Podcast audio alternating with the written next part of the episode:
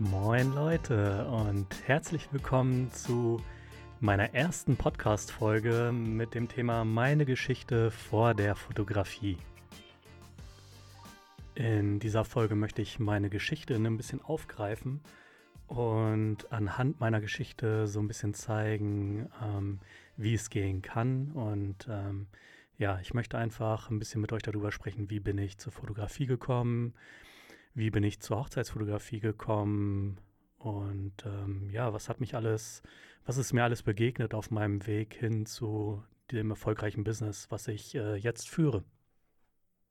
Alles hat damit angefangen, dass ich irgendwann meine Schule beendet habe und ja, dann ähm, habe ich überlegt, so was, was machst du jetzt? Irgendwie mit 16 weiß man auch noch gar nicht, wo es hingehen soll im Leben und bei mir war es dann so, mein Vater, der war Bahner, also der hat bei der Deutschen Bahn gearbeitet und ähm, da hieß es dann immer, Junge, mach doch auch was aus deinem Leben, geh auch zur Bahn. was ich dann auch gemacht habe. Ich habe äh, bei der Bahn dann meine Ausbildung zum Mechatroniker eher schlecht als recht gemacht, ähm, aber damals war mir schon klar, das willst du nicht die ganze Zeit machen in deinem Leben.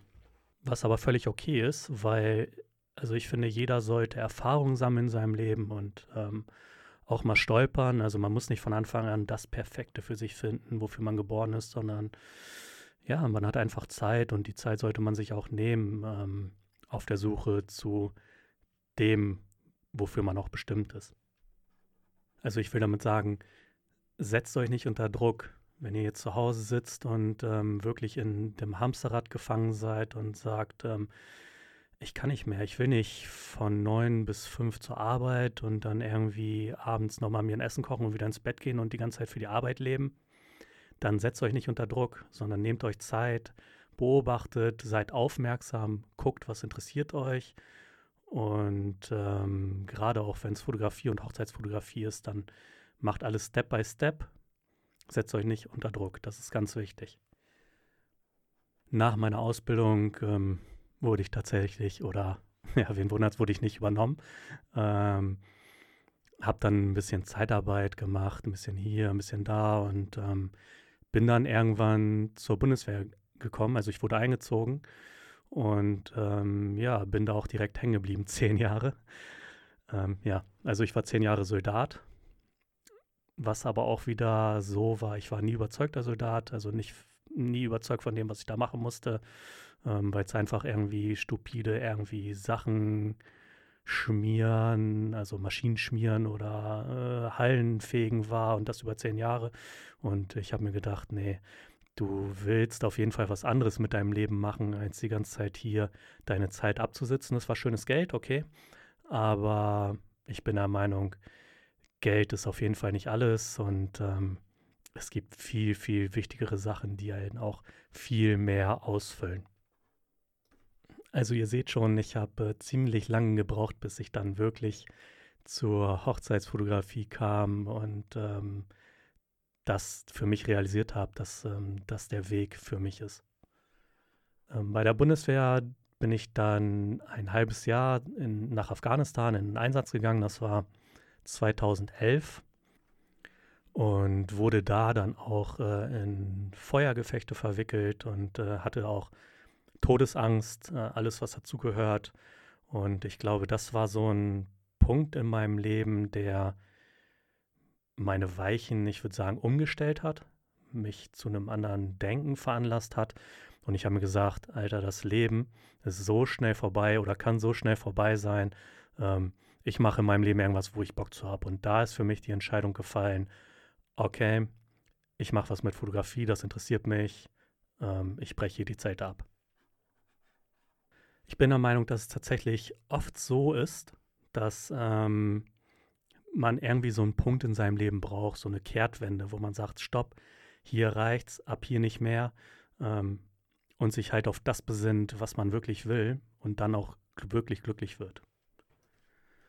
Ja, dann äh, bin ich irgendwann wieder aus Afghanistan zurückgekommen und ich habe mich sofort dazu entschlossen, ähm, auf jeden Fall irgendwie eine Ausbildung zu machen. Ich habe äh, habe dann ähm, über meinen BFD, also das ist äh, der Berufsförderungsdienst bei der Bundeswehr, ähm, Weiterbildung bezahlt bekommen und habe dann an einer Privatschule Bilddesign und äh, Marketing gemacht.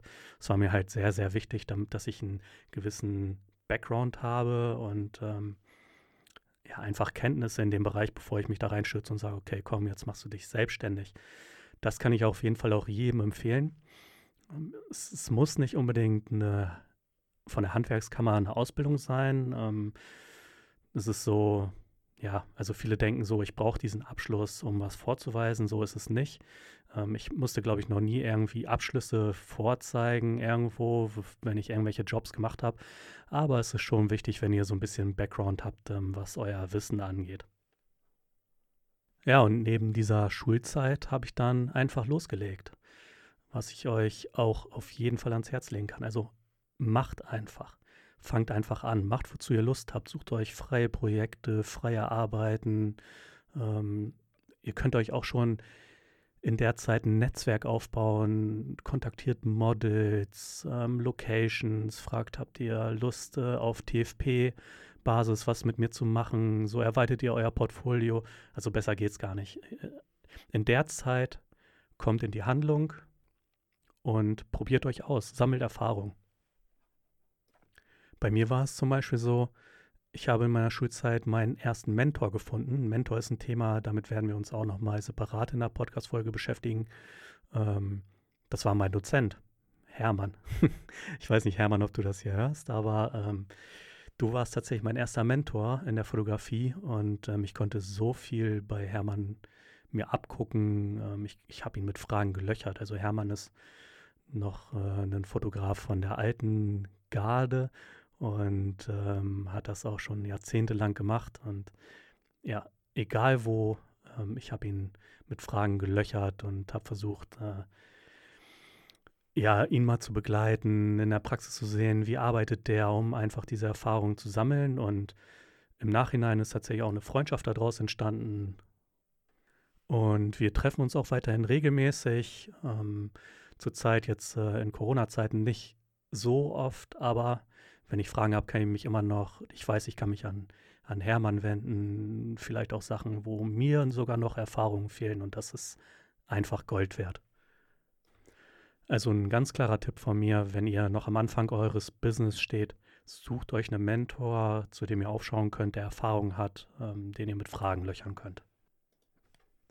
Parallel zu meiner schulischen Ausbildung habe ich dann auch ähm, mein Business gegründet, Hochzeitsfotografie Blume und habe parallel dann auch schon versucht, ähm, Kunden zu generieren, Hochzeiten zu fotografieren, um halt mein Portfolio aufzubauen.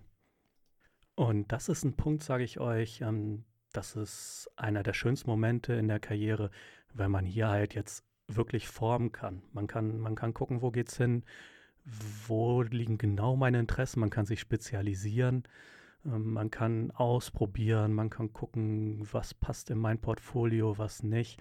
Und ähm, nutzt auf jeden Fall diese Zeit, wenn ihr da gerade seid. Ähm, ja, um einfach zu sehen, wo geht mein Business hin, um euer Business zu formen. So, das war's auch schon mit der ersten Podcast-Folge. Ich hoffe, ihr konntet einiges mitnehmen an Tipps und ähm, könnt auch ein bisschen was umsetzen. Und ich würde sagen, wir sehen uns dann in alter Frische in der zweiten Folge. Haut rein!